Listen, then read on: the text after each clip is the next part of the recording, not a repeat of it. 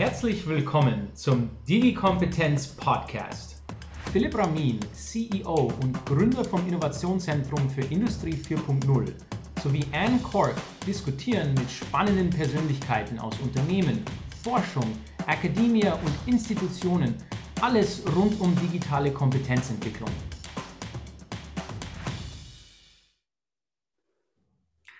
Herzlich willkommen, liebe Zuhörerinnen und Zuhörer. Sie hören wieder mal den Digi-Kompetenz-Podcast mit Anne Cork und Philipp Ramin. Genau, und heute sprechen wir mit Simone Kaucher, Pressesprecherin des Deutschen Hochschulverbandes und leidenschaftliche Ukulele-Spielerin in einem 14-köpfigen Ensemble. Joachim Rattinger, Referent für erweiterte Lernwelten beim Bayerischen Volkshochschulverband, der als Student einen ersten Preis bei einem Entrepreneur-Wettbewerb gewann mit einem Buch für gestresste Eltern, gelangweilte Kinder auf lange Autoreisen. Und Charlotte Karpenczuk, äh, die die Pro Projektleitung VHS Now beim Deutschen Volkshochschulverband hat und ein Shakespeare-Drama als brasilianische Telenove inszenierte. Herzlich willkommen, liebe Simone, liebe äh, Joachim und liebe Charlotte. Ähm, bevor wir beginnen mit den Fragen, mit den allgemeinen Fragen an euch, muss ich erzählen, heute früh habe ich gedacht, ich habe einen Podcast, ich muss mich jetzt unbedingt einsprühen mit Parfüm. So viel zu digitalen Kompetenzen. Ihr habt diese Woche ein, eine App herausgebracht und musstet dann auch mit der Bundeskanzlerin eine Konferenz haben. Seid ihr auch alle wohl parfümiert gewesen dafür? Also Simone, wie war's? Es war ungeheuer spannend, auf jeden Fall. Die Veranstaltung am Montag war, ähm, glaube ich, sehr, sehr gut wahrgenommen, auch in Medien, auch in der Fachwelt. Ähm, ich war ja nicht zu sehen, insofern ich konnte mir das Parfum sparen sowieso, aber immerhin habe ich festgestellt, dass ähm, unsere beiden Botschafterinnen, unsere Geschäftsführerin und auch unsere Projektleiterin doch so ein bisschen Make-up aufgelegt haben. Das war die App Stadt-Land-Datenfluss und äh, gedacht für welche Zielgruppe, Simone? Tatsächlich für alle. Also äh, digitale Bildung für alle ist ja ein Motto der Volkshochschulen, was sich daraus ableitet, dass Volkshochschulen ohnehin immer alle Bevölkerungsgruppen im Blick haben, alle Altersgruppen, auch unterschiedliche Bildungshintergründe. Und insofern gibt es bei der App äh, gar keine Einschränkung. Also die kann äh, eingesetzt werden von Menschen, die schon sehr firm sind im Umgang mit digitalen Technologien, aber auch von Menschen, die da noch ähm, vielleicht ein bisschen Berührungsängste haben. Toll, Digital, äh, digitale Kompetenz für alle. Aber es gibt ja so viele Bereiche, die noch bei der Volkshochschule abgedeckt werden. Joachim, also ein Buch für gestresste Eltern und, äh, und gelangweilte Kinder. Forschst du immer noch in diesem Gebiet bei der VHS?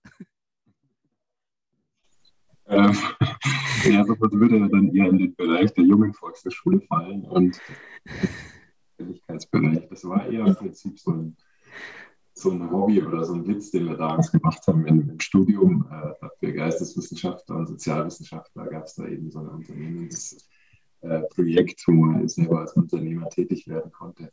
Super.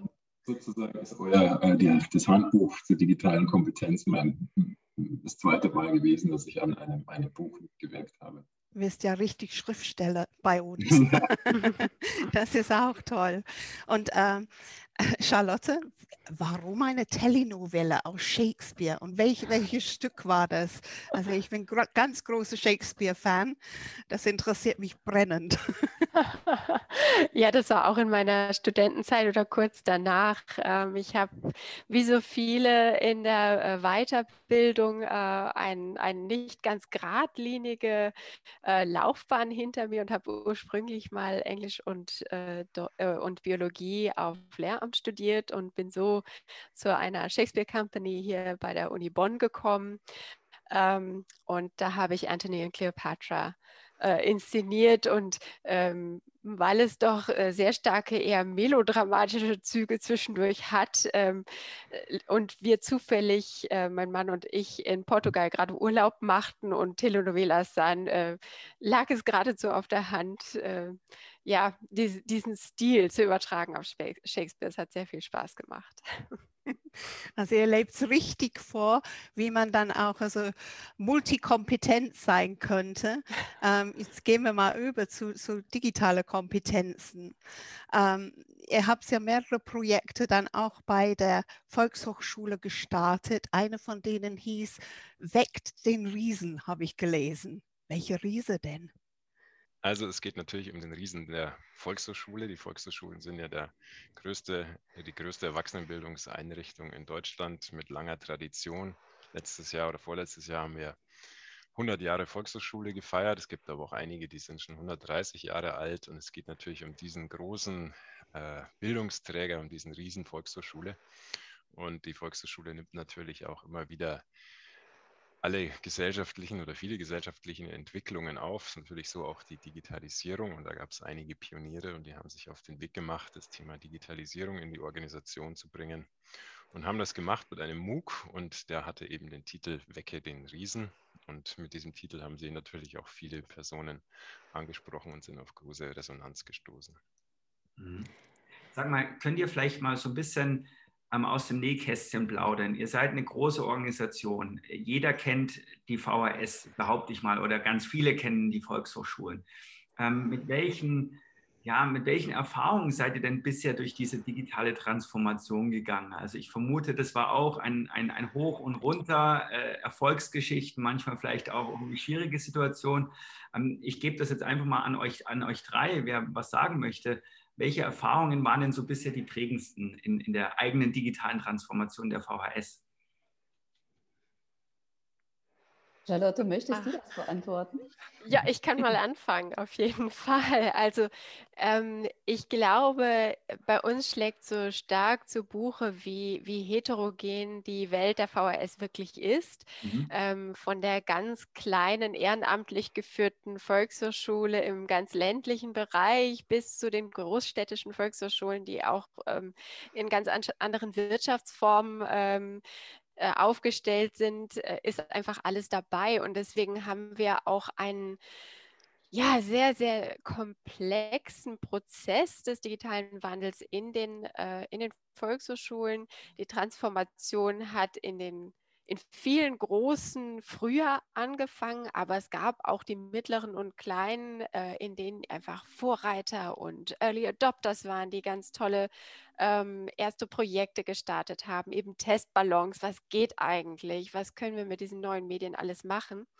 Und ähm, so gab es eben einerseits viel Begeisterung und äh, die ist auch zu den, äh, zu den Verbänden dann rübergeschwappt, würde ich sagen, ähm, äh, von den Graswurzeln hin nach oben. Ähm, es ist aber auf jeden Fall auch so, dass es ja wie bei allen Change-Prozessen große Ängste weiterhin auch noch gibt. Also dass äh, ja, in, in vielen Volkshochschulen, ähm, jetzt auch gerade durch die Corona-Krise, man dann einfach musste, aber die Ängste waren immer noch da, dass man überhaupt kann, wie man da überhaupt äh, mitkommen soll bei all diesen Veränderungen, nachdem man vielleicht lange auf eine Art arbeiten konnte und jetzt kommt so ein ganzer Schwung an Dingen, die sich ändern sollen.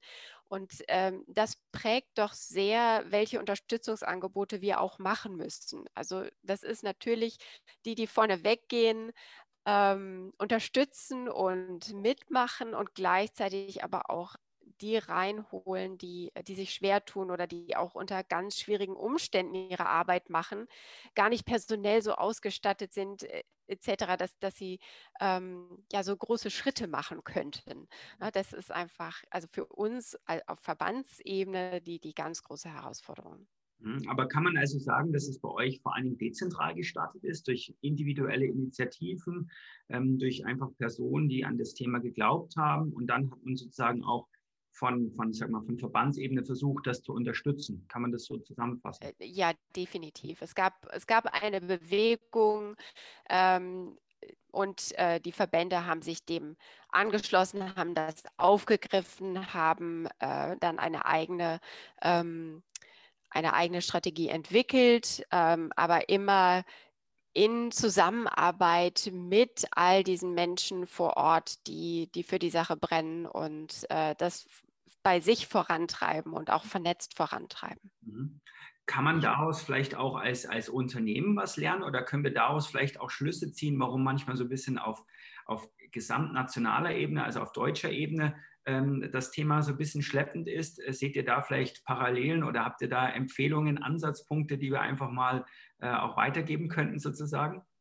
Also wir hatten ja auch die sogenannten Digi-Circles in dem mhm. ersten Projekt, das äh, der Deutsche Volkshochschulverband dann auch angestoßen hatte, die erste Digitalstrategie. Und diese Digi-Circles, das waren so 150 Zusammenschlüsse von Volkshochschulen, so zwischen drei, vier, fünf, sechs Volkshochschulen, die sich bundesweit zusammen in, regional zusammengetan haben oder meistens regional und dann verschiedenste Projekte aufgesetzt haben, Kursprojekte, Marketingprojekte, alles, was irgendwie mit dem Thema Digitalisierung zu tun hatte. Und diese Digi-Circles haben natürlich diese Graswurzelbewegung, wie wir sagen, unterstützt, aber die Verbände oder der Verband, jetzt in dem Fall der Deutsche Volkshochschulverband, haben eigentlich den Rahmen dann dafür geschaffen, haben das finanziert, haben damit Beratung und Fortbildung unterstützt.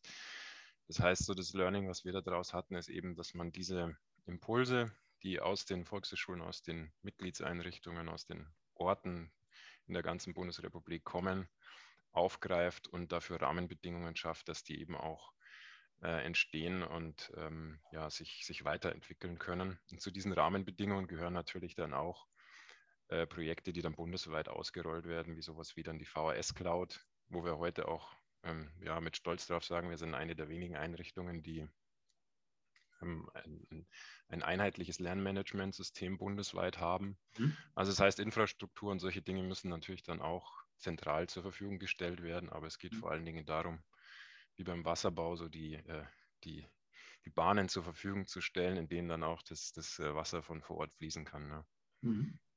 Joachim, gehen wir zurück zu den Digi-Kreisen, wo sich nicht alles im Kreis dreht. Hört sich an, so ähnlich wie Kornkreise, die man gegründet hat. Aber man hat auch ganz spannend bei der ähm, Volkshochschule interdisziplinär von verschiedenen Orten Leute dazugenommen zu den Projekten. Hat das besondere Vorteile für digitale Kompetenzentwicklung innerhalb von 900 Volkshochschulen? gebe ich die Frage nochmal an Simone oder Charlotte. Gibt Simone? Vielleicht kannst, ja, vielleicht kannst du die Frage noch mal ein bisschen anders stellen. Ich äh, habe ja, also, keinen Angang. wenn man jetzt also die Digi, Digi Circles gegründet hat, also hat man ja auch also von verschiedenen Volkshochschulen verschiedene Menschen ähm, hineingetan, die interdisziplinär dann auch gearbeitet haben an verschiedenen Projekten. Produkten. Das stelle ich mir vor, so wie die verschiedenen Kulturen eines Unternehmens, die man zusammenbringt von verschiedenen Standorten. Hat es einen besonderen Vorteil, dass man dann also alle nicht so örtlich arbeitend alleine für sich hatten, ähm, sondern auch also in größeren Gruppen? Ich glaube, das war die große Stärke der DigiCircle, dass sie ähm, regional ähm, strukturiert waren also in der Tat, Volkshochschulen sind kommunal verankerte Einrichtungen. Das heißt, die ähm, haben zunächst mal einen sehr lokalen Blickwinkel und ähm, sind dann natürlich sehr unterschiedlich ausgestattet. Das hat Charlotte gerade ja schon ausgeführt. Und in den Digi-Circles kamen eben unterschiedlich äh, strukturierte Volkshochschulen und ihre Vertreterinnen und Vertreter zusammen. Also solche, die, ähm, ich sag mal, über ganz gute Ressourcenausstattung verfügen und solche, die eben, ähm, ich sage mal, mangelnde Ressourcen durch ganz viel Kreativität wettmachen müssen. Und das hat sich gegenseitig sehr befruchtet. Und in der Tat haben die DigiCircle auch ähm, Pilotprojekte entwickelt, sehr unterschiedlicher, ähm, ja, also sehr unterschiedlicher inhaltlicher Ausrichtung. Da kennt aber Charlotte etliche Beispiele auch. Also Charlotte, eine tolle Vorlage. Los. Ja, ähm, wir haben so ein paar Lieblingsbeispiele einfach. Ähm, also äh, wir haben einerseits die, die Hilfestellung geleistet, dass es auch so, so Standardprojekte gab. Ähm, damals das ähm, Ich will Deutsch lernen, äh, Lernportalprojekt, das, das zur Verfügung stand als eine Möglichkeit äh, eines Kurses, den man in der eigenen Volkshochschule einführen kann, wo einfach schon alles da ist und man muss noch die Strukturen drumherum schaffen. Ähm, also das, das war so äh, ja, ein, eine gute Brücke, ähm, sich schon mal auf den Weg zu machen. Ähm, und auf der anderen Seite hatten wir aber eben auch diese sehr kreativen Ideen. Ähm, wir haben ähm, uns vorher noch mal darüber Gedanken gemacht, was da alles war. Und da war zum Beispiel ein äh, Kurs in, in der Volkshochschule Neuss ähm, für Jugendliche, die ein Handyspiel entwickelten. Ausgerechnet übrigens zum Thema Shakespeare. Und es wurden Filmaufnahmen von den Jugendlichen dafür in der örtlichen Stadtbibliothek gemacht. Und äh, also es war, war, einfach ganz wunderbar, dass dann nachher auch dieses Produkt tatsächlich äh, zur Verfügung stand, das Handyspiel, das man auch weitergeben konnte. Ähm, und also es, andernorts wurden ähm, Lern-Apps ausprobiert, ähm, es wurden ähm, Dinge versucht in den Bewegungskursen, was ja auch ein ganz großes Thema für die Volkshochschulen ist. Ähm, Bewegungskurse wie Yoga oder ja, was, was da alles so drunter fällt, ähm, wie man die in ähm, digital gestützte Formate bringen kann. Auch das wurde ausprobiert. Ähm, aber ähm, der Joachim sagt es ja gerade schon, es gab eben auch äh, Versuche in Richtung Marketing zum Beispiel, äh, sich zu professionalisieren und da auch digitale Wege zu beschreiten.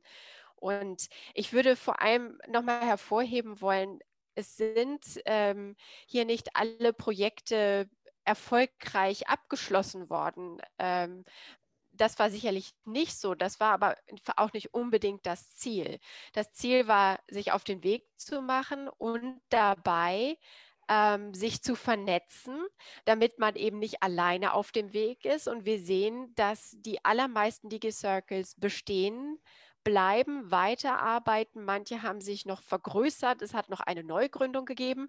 Und das zeigt uns einfach, das ist der richtige Ansatz, dass man bei all den Anforderungen, die jetzt an Volkshochschulen gestellt werden und die in Zukunft nicht weniger werden, es besonders wichtig ist, dass man nicht allein auf weiter Flur versucht, für alles Lösungen zu finden, sondern dass man in einem Netzwerk ist mit anderen, die sich die gleichen Fragen stellen, die die gleichen Herausforderungen bewältigen müssen. Und ähm, also die, die Weiterarbeit in den Digi-Circles bestätigt uns darin, dass das der richtige Ansatz war, auch künftige Herausforderungen anzugehen. Ja, und eine dieser großen Herausforderungen ist sicherlich das ganze Thema digitale Breitenbildung. Ähm, es steht auch im Koalitionsvertrag so drin, ja, dass äh, Menschen mit egal welchem Background, jeder Lebenssituation ähm, hier auch an der digitalen Teilhabe oder digitale Teilhabe zur Verfügung gestellt bekommen sollten. Ähm, was ist eure Einschätzung? Wie weit sind wir in Deutschland? Wir haben vorhin ähm, das Projekt der App gehört. Das zahlt natürlich genau auch in diese Richtung ein aber das ist sicherlich nur ein Baustein. Wo seht ihr da heute noch die größten Defizite? Meine, meine Wahrnehmung so ein bisschen ist tatsächlich vielleicht auch selbstkritisch durchaus, äh, dass wir uns in einem wahnsinnigen Elfenbeinturm befinden, was so diese Digital-Community angeht. Ja, da sind immer die Konferenzen und die großen Veranstaltungen und man trifft sich und man feiert sich und alle sind total agil und disruptiv unterwegs und dann geht man irgendwie wieder nach Hause und, und spricht mit seinen Nachbarn vielleicht und da existiert eine ganz andere Realität, wo diese Themen einfach kaum eine Rolle spielen oder vielleicht auch ja einfach noch nicht angekommen sind. Deswegen gerne auch an euch drei äh, eure Einschätzung. Wie weit sind wir? Was gibt es zu tun? Wo seht ihr hier die größten To-Dos noch in Deutschland? Also, ich würde gerne mal anfangen. Ja, ähm, ja gerne, Simone.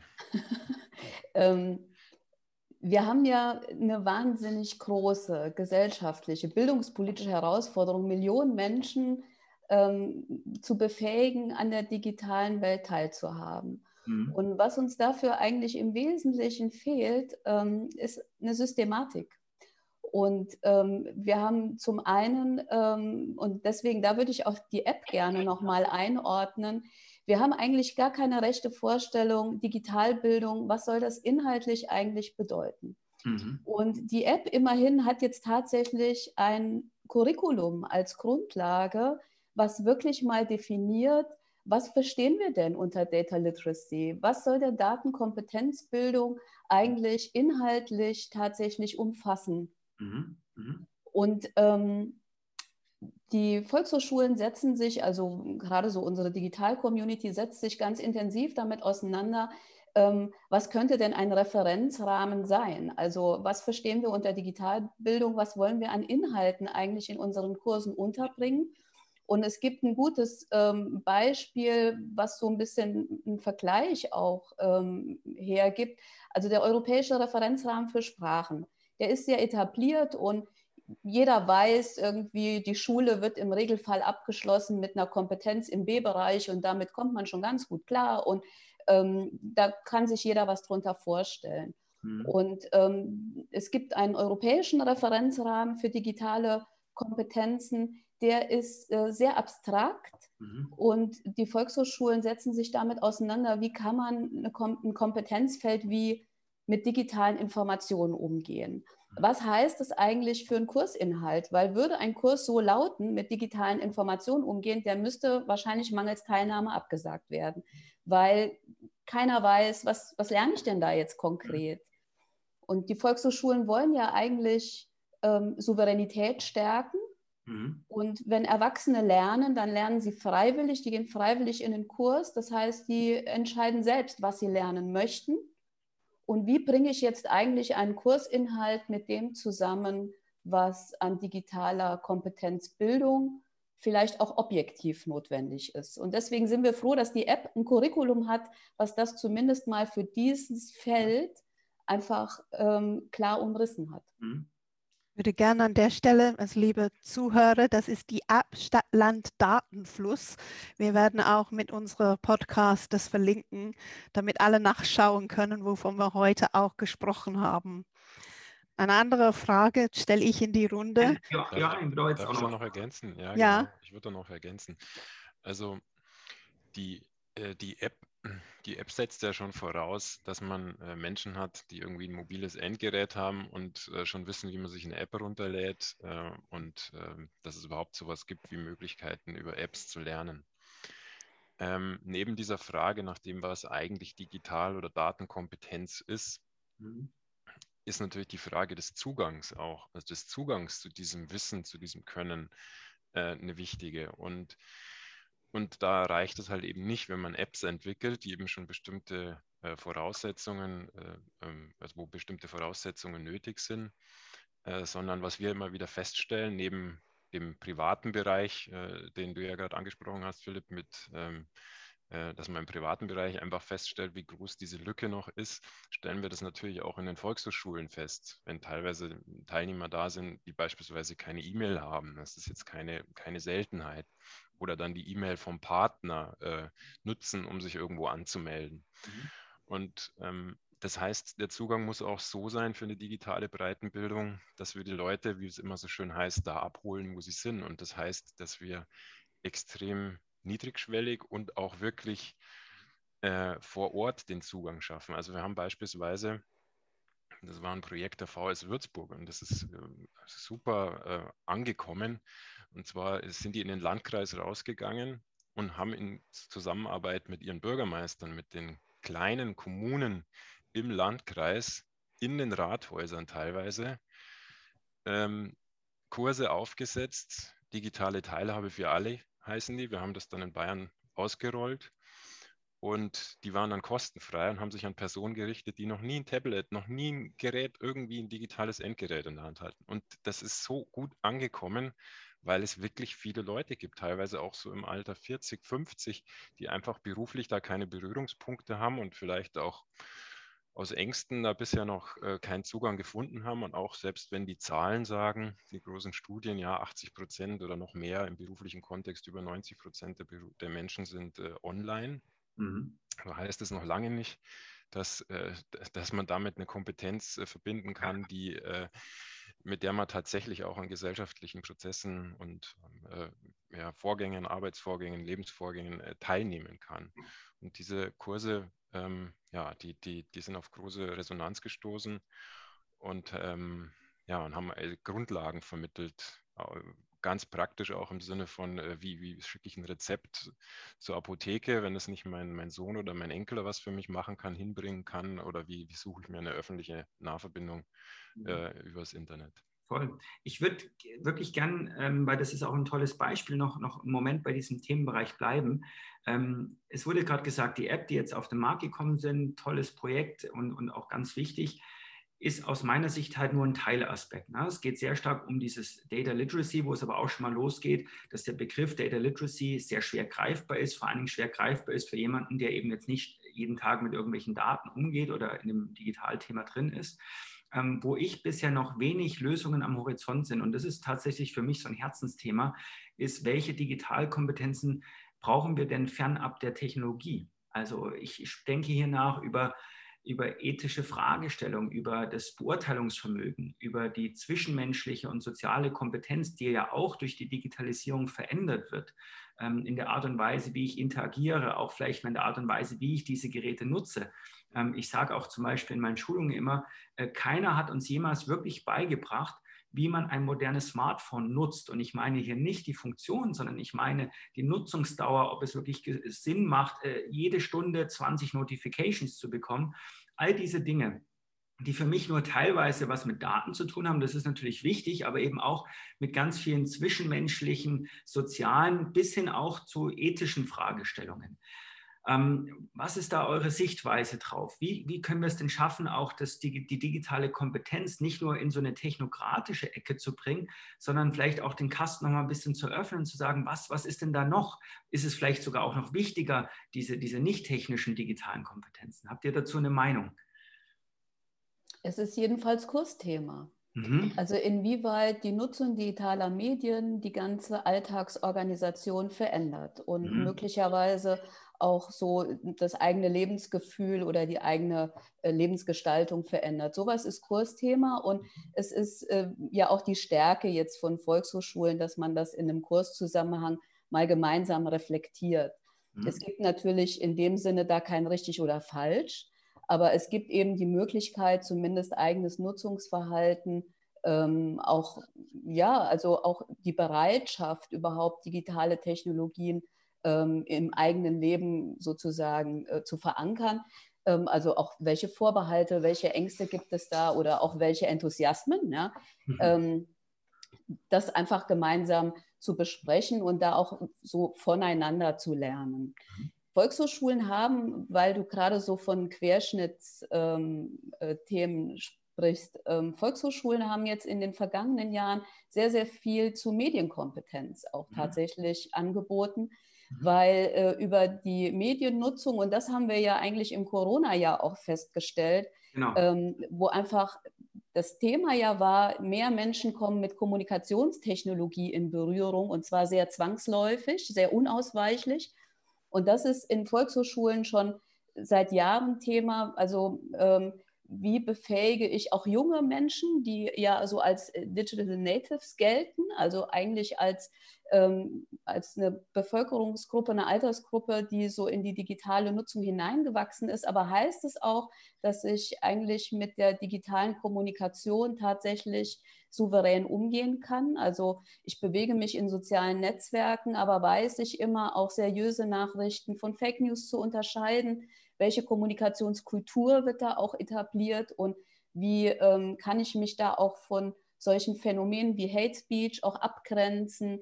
Wo sind Akteure, an die ich mich wenden kann, wenn ich eine Unterstützung brauche, wenn ich ähm, Opfer von Cybermobbing bin?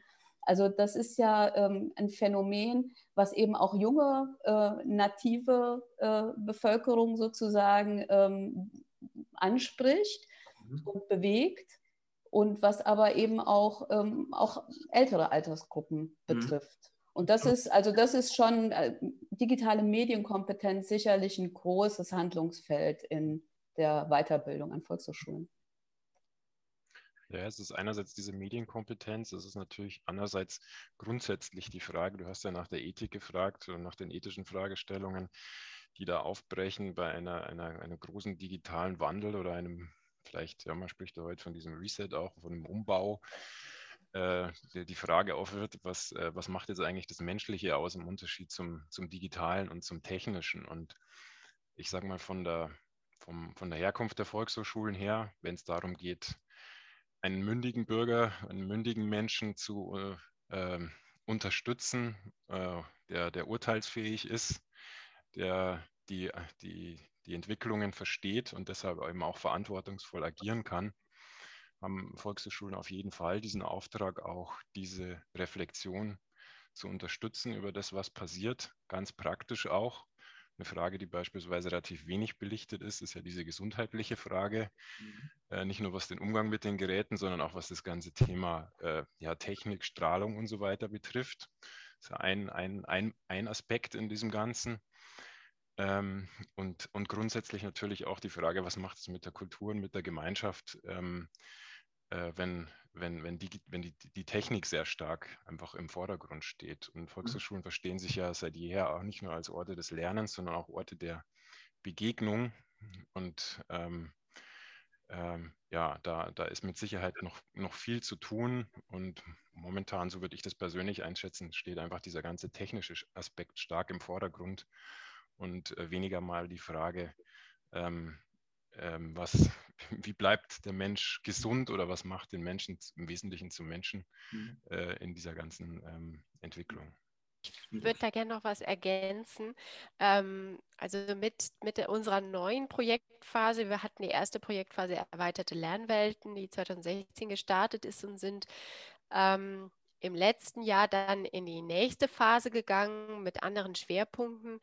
Und ähm, da haben wir uns doch ganz klar dazu bekannt, dass eigentlich die Volkshochschulen ein Ort sind oder der Ort, wo Mitbestimmung eben auch passieren kann, wo durch die Diskussion dieser Themen, durch ja das äh, die, die Meinungsbildung ähm, Mitgestaltung der digitalen Transformation unserer Gesellschaft passiert, ähm, dass sie dafür ein ganz wichtiger Ort sind, wo man eben ins Gespräch darüber kommt, mhm. sodass ähm, Digitalisierung nicht mehr nur noch über uns hereinbricht äh, und wir reagieren, sondern wo wir alle als, als mündige BürgerInnen ähm, mitmachen dabei zu entscheiden, wie wollen wir denn sein als Gesellschaft in diesem digitalen Zeitalter.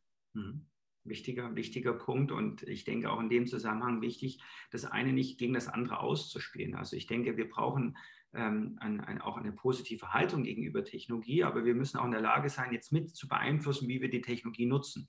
Und das ist, finde ich, etwas, was gar nicht so einfach ist, weil teilweise springen wir so ein bisschen von, von einer Technologiehörigkeit, ja, und dann aber wieder auch von einer unglaublichen Technologie-Skepsis, wenn ich an die Corona-App denke, wo dann alle, um Gottes Willen und meine Daten und so weiter, und äh, dann ist es natürlich sehr wertvoll, wenn ihr da versucht, auch ein Vermittler zu sein. Aber ich glaube, die Anne hat schon, liegt schon eine, eine wichtige andere Frage auf der Zunge. Ich, ich, ich habe mich nur gefragt, weil das ist, äh, finde ich, sehr, sehr spannend und weiß es auch aus dem Umfeld, dass sehr viele Menschen das sehr schätzen, dass mhm. man zusammenkommt.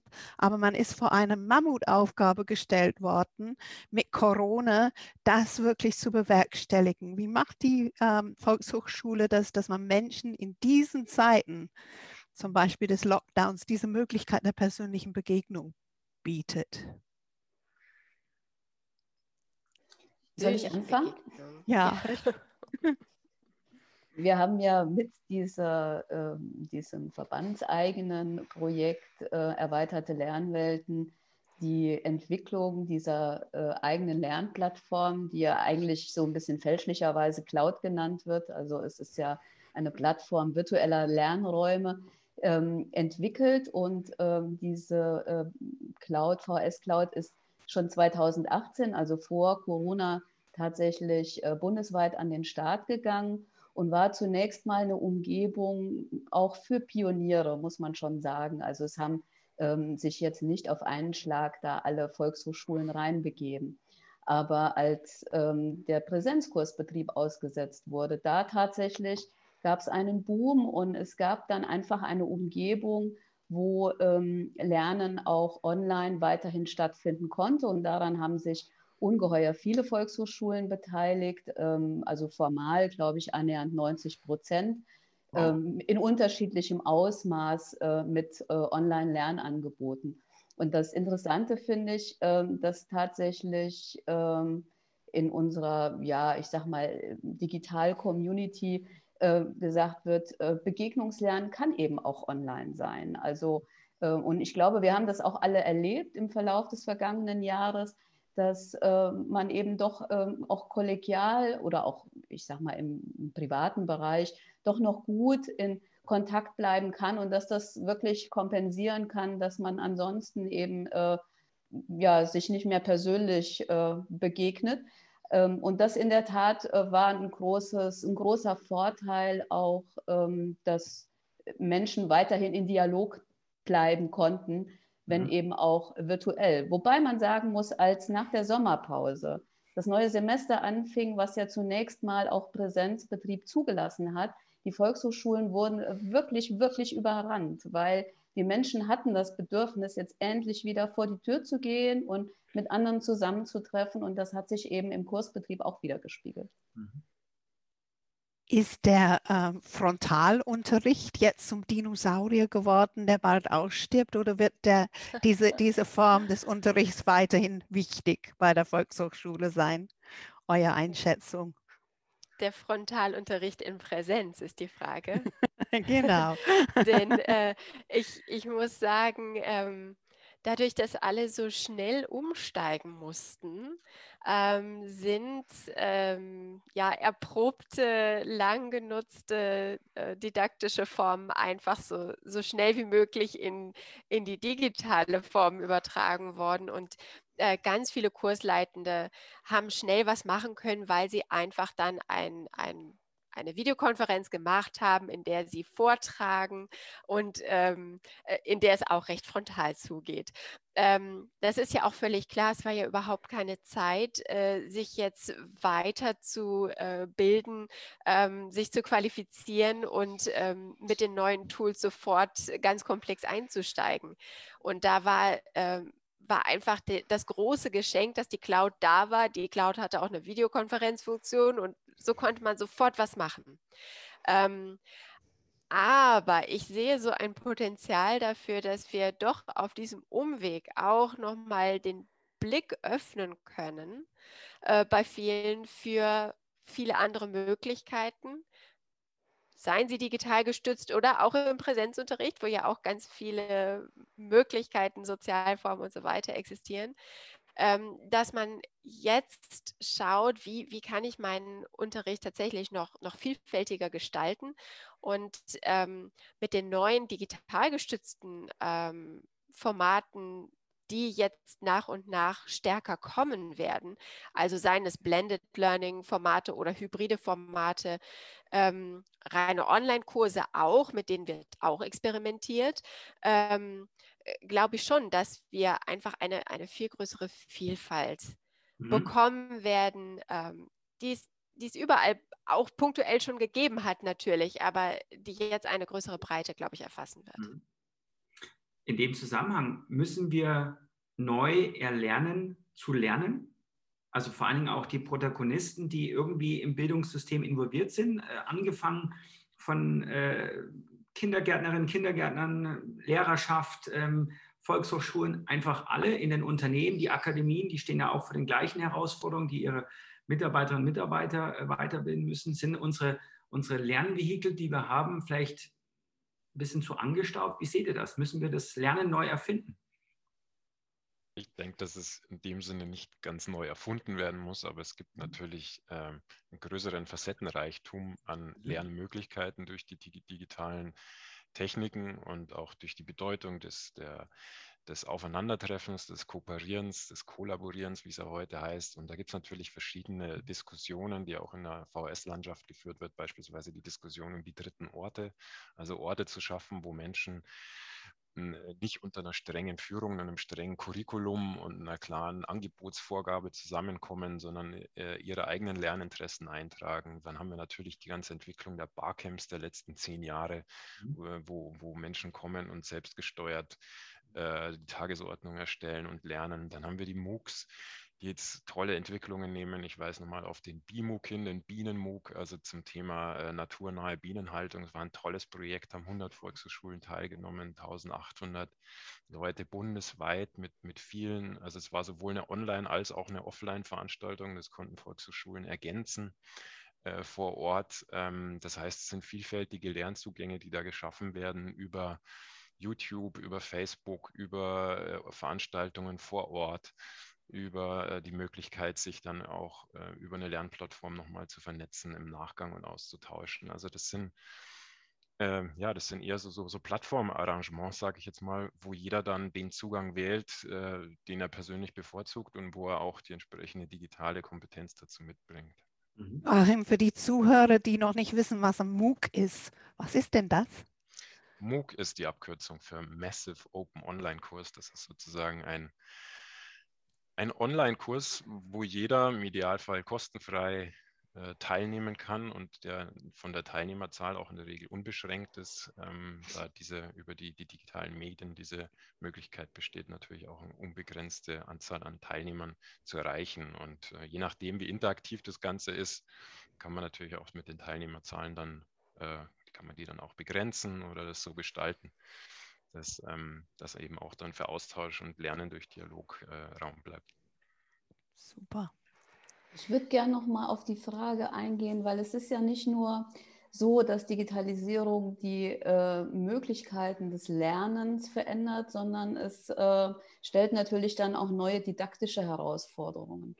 Und Individualisierung ist ein großes Thema. Also ich kann sehr aus einer sehr großen äh, Bandbreite an Lernangeboten individuell wählen, was äh, mir liegt ähm, Selbstlernen ist ja eine große Chance durchaus, aber gleichzeitig für viele auch eine große Überforderung.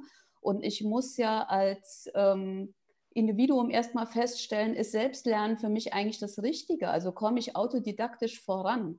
Und weiß ich, das nützliche Wissen von dem Überflüssigen zu unterscheiden?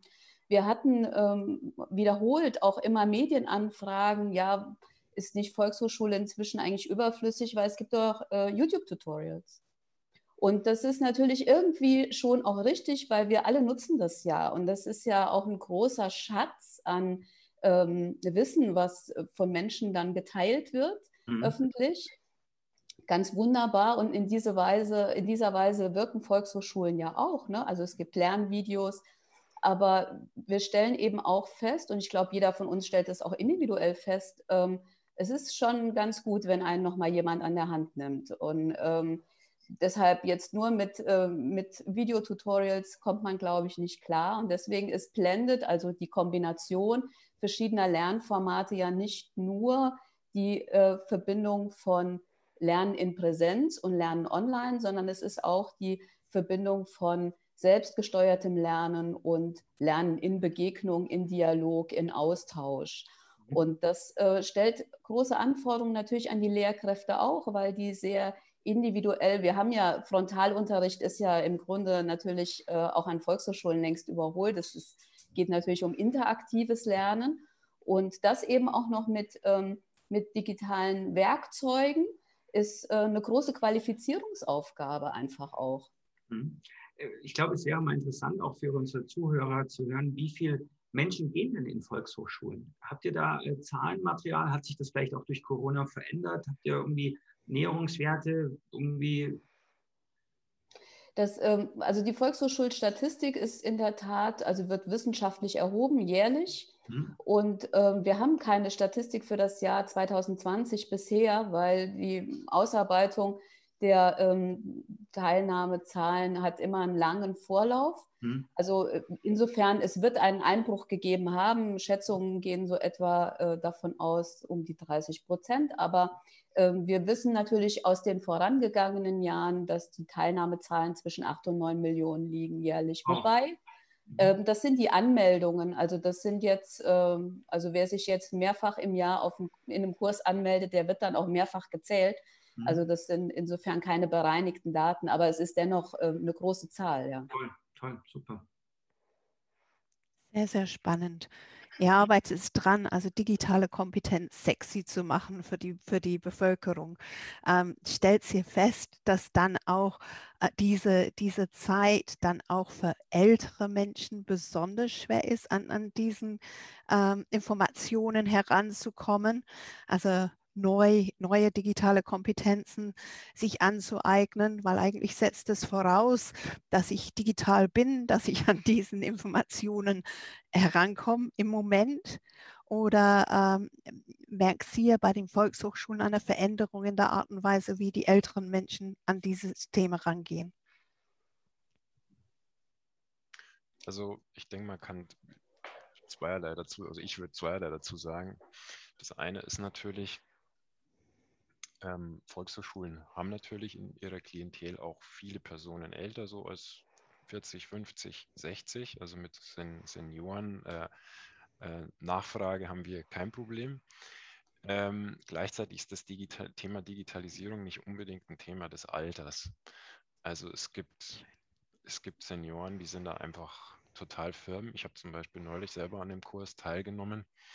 Äh, da ging es um, um äh, freie Bildungsmaterialien und freie Lizenzen und sowas. Das war so ein Vortrag von anderthalb Stunden an der Volkshochschule und ich habe mir erst gedacht, hup, die ist ja gut mal weit über 70, die, die Kursleiterin. Aber die hat das dermaßen versiert und kompetent gemacht, äh, dass ich am Schluss sagen musste, Hut ab. Also nicht nur bei den Teilnehmern, sondern auch unter den Kursleitungen findet man einfach Senioren, die da auch firm sind. Aber das kann man natürlich auch nicht verallgemeinern. Ähm, genauso wenig wie man sagen kann, dass alle jungen Menschen, äh, Digital Natives, äh, digital affin sind und wissen, was sie tun. Es ist eine Frage der Bildungshintergründe mhm. und der Bildungsvoraussetzungen und das gilt für alle Themenbereiche. Mhm. Und natürlich können dann auch äh, Menschen fortgeschrittenen Alters äh, da anderen Jüngeren sehr viel voraus haben. Und ähm, dass es auch um sowas wie digitale Grundbildung gehen muss für all die, die ohnehin im Lernprozess, ähm, ich sag mal, äh, vielleicht etwas außen vor sind, ähm, aufgrund beruflicher Situation oder vielleicht auch aufgrund ihrer ähm, schulischen Vorbildung, ähm, aufgrund ihrer sozialen Situation. Ähm, das, also Bildungsbenachteiligung ist ja so das Schlagwort, was äh, das, äh, dieses Phänomen zusammenfasst. Ähm, also für diese Menschen muss es eine andere Art von Aufklärung für Teilhabe an digitaler Welt geben. Mhm. Mhm. Wie, wie, weit sind wir da? Also gefühlt äh, denke ich schon, dass das sehr früh auch losgeht, dass äh, wenn, wenn in der Schule vielleicht Kinder zu Hause nicht die Möglichkeit haben, mit den Technologien auch äh, zu spielen, auszuprobieren, dass das natürlich dann schon auch in eine gewisse Richtung dann wieder führt. Also nicht erst sozusagen im Alter, sondern auch in der frühkindlichen Erziehung eigentlich ja schon starten müsste, dass man im Prinzip die Menschen auf dieses Thema vorbereitet. Das ist jetzt nicht unbedingt das Klientel der Volkshochschulen, aber ähm, wie, wie schaut ihr das? Schaut ihr drauf? Sind wir da immer noch zu statisch, was unser Bildungssystem angeht, dass dieser Bildungshintergrund, das soziale Hintergrund eine zu große Rolle spielt im Zugang zu solchen Technologien? Ich würde sagen, dass das so ist mhm. dass das so ist und dass das aber vielleicht im schulischen Bereich um, in einem Bezug auf die jüngere äh, Bevölkerungsgruppe jetzt tatsächlich durch das Corona-Jahr, durch das Homeschooling, aber auch natürlich durch ähm, diesen ähm, Digitalpakt Schule schon in Bewegung gekommen ist. Mhm. Ähm, das betrifft zunächst mal die Ausstattung. Ähm, damit sind ja auch noch keine äh, Lerninhalte gemeint. Und inwieweit das an Schulen stattfindet, ich glaube, auch da gibt es kein Curriculum, ähm, würde ich vermuten. Mhm. Ähm, wir hatten zumindest, was jetzt die Erwachsenenbildung betrifft, ähm, wir haben das VHS-Lernportal, das hat Charlotte ja vorhin schon erwähnt. Also das ist zunächst mal eine literale Grundbildung, also Lesen und Schreiben, ähm, aber auch Rechnen dann äh, mit hinzugekommen und eine Vorbereitung auf das Nachholen von Schulabschlüssen. Das hat einen großen Bereich für den äh, deutschen ähm, Spracherwerb für Zugewanderte. Und es gibt da natürlich äh, sozusagen ähm, fließende Grenzen, ja, was die Lernbedarfe in diesen Bereichen betrifft. Mhm. Und Grundbildung, und das wurde ja jetzt auch, äh, ich sage mal, in der bildungspolitischen Debatte jetzt in jüngster Zeit ganz häufig ähm, wiederholt. Grundbildung ist Lesen, Schreiben, Rechnen und digitale Grundbildung. Und ähm, es ist einfach, es wird eine Schlüsselqualifikation für Teilhabe und ähm, deswegen gibt es zumindest auch die Absicht und auch die Zusage, das VHS-Lernportal um den Lernbereich digitale Grundbildung zu erweitern. Super. Vielleicht noch, ähm, ist jetzt ein bisschen ein, ein, ein Bruch, aber ich würde trotzdem gerne diese Frage noch stellen, weil sie mich tatsächlich interessiert. Äh, jetzt seid ihr sozusagen alles äh, Lernexperten, Expertinnen, kann man schon so sagen. Gibt es denn irgendeine Fähigkeit, die ihr gerne viel, viel früher gelernt hättet, irgendwie während der Schule, der Ausbildung oder wann auch immer, wo ihr heute sagt, Mensch, das, das fehlt mir eigentlich, da wäre ich eigentlich gerne besser aufgestellt. Fällt euch da was ein? Das lange Schweigen zeigt schon mal, dass ihr euch gut vorbereitet fühlt. Weil ich hätte gern früher Sprachen gelernt. Das okay. muss ich schon klar sagen, ja. Ich auch. Ja, okay. Ja, also kann ich nachvollziehen, geht mir auch so. Und bei mir ist auch die, die musikalische Ausbildung, Bildung so ein bisschen auf der Strecke geblieben. Aber gut, man kann nicht alles haben. So, Aber man kann alles bei der Volkshochschule nachlernen, haben wir heute gelernt, oder? Das ist wahr.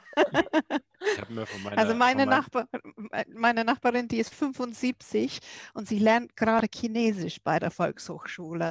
Also ganz fleißig. Wunderbar. Ich, ich habe mir von meiner Tochter in den Weihnachtsferien Häkel zeigen lassen und habe meine erste Mütze gehäkelt. Ja, da habe ich mir auch gedacht, es ist, es ist nie zu spät und es hat richtig Spaß gemacht. Ja. ja, okay. Also wenn ich, wenn ich mal viel Zeit habe, dann werde ich auch meine musikalische Grundausbildung dann bei den Volkshochschulen nachholen.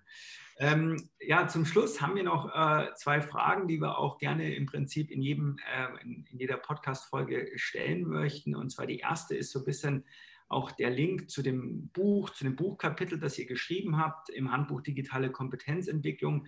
Sehr übergeordnete Frage. Was, was denkt ihr, wird zukünftig wichtig sein im Bereich digitaler Kompetenzentwicklung? Also wo seht ihr die größten To-Dos, die größten Handlungsfelder, wenn es um digitale Kompetenzentwicklung geht? Entweder für euch als Volkshochschule oder auch gern einfach in anderen Bereichen, die euch gerade, ähm, die euch gerade interessieren. Was denkt ihr dazu?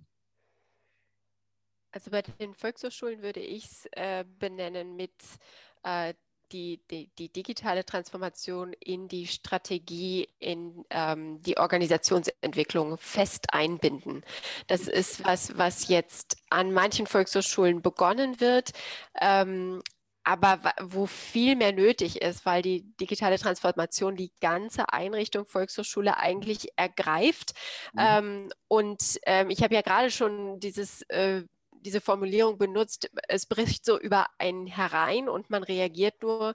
Und die Volkshochschulen sind jetzt, stehen jetzt einfach vor der großen Herausforderung, es anzupacken, selbst selber zu entscheiden, wie wollen wir es gestalten, wie wollen wir es agil begleiten, wie wollen wir dranbleiben am Ball, wie wollen wir in Bewegung bleiben, damit wir künftige Transformationen eben direkt mitnehmen können, dass wir direkt einsteigen und in diesem Prozess drin bleiben, mhm. lernende Organisationen zu werden. Mhm. Also egal, welche Transformation kommt, vorbereitet zu sein. Aber ich glaube, Joachim, du wolltest auch noch was äh, ergänzen, wenn ich das gesehen ja, habe. Ja, ich hätte so auf den einfach den Begriff gesamtgesellschaftlich digitale Mündigkeit gebracht. Ja. Ähm, also ich glaube, eine Gesellschaft der Zukunft, die sich auf einem guten Niveau über diese Entwicklungen austauschen will, ohne in irgendwelche Polaritäten zu fallen, muss einfach wissen, was passiert und mhm. was, äh, ähm, ja, was die Hintergründe sind und da, um entscheiden zu können, wo, wo, man, wo will, man, will man hin, um es nicht irgendwelchen Experten zu überlassen. Mhm. Ich glaube, wir müssen uns darüber verständigen, was wir an Basiswissen brauchen und was wir darüber hinaus vielleicht individuell aus unseren jeweiligen Lebens- und Arbeitszusammenhängen noch gerne an Wissen erwerben möchten. Mhm. Und dafür brauchen wir, glaube ich, äh, gute Netzwerke auch von ähm, solchen, die da einfach schon Erkenntnisse gesammelt haben und diese Erkenntnisse teilen und ähm, andere, die daraus auch für sich selbst passende Lernformate entwickeln. Also Stichwort Ökosysteme und Sharing is Caring gilt dann letztlich auch für die zukünftige Kompetenzentwicklung. Super. Genau, die Frage auch, also die sogenannten Tu-es-Nichts, die Don'ts. Was sollte man auf gar keinen Fall tun, wenn man sich digitale Kompetenzen aneignen möchte? Was würdet ihr empfehlen, nicht zu tun? Betretenes Schweigen. Hm. YouTube, also 24 Stunden am Tag sich reinzuziehen oder, oder das Projekt morgen zu entwickeln. Ich glaube, die Frage muss man einfach andersrum stellen. Also, ja. weil, weil, wenn ich digitale Kompetenzen entwickeln will, äh, dann ist eher die Frage, wie fange ich an, ja, und, äh, okay. und nicht, was, nicht, was muss ich sein lassen. Also das, äh, was einem dann, wie man dann weiterkommt, das zeigt sich dann beim Gehen, glaube ich, der, wenn man einfach loslegt. Ich glaube, das Prinzip ist wirklich einfach loslegen und anfangen und äh, sein Handy in die Hand nehmen. Was kann ich damit machen? Mhm. Äh, welche Videos kann ich damit machen? Bringt es irgendjemandem was? Äh, wie schneide ich das? Was gibt es dazu? Sich austauschen etc. Mhm. Also ich glaube, so, so ähm, lernt man es kennen und baut da Berührungsängste ab und kommt weiter. Mhm. mhm.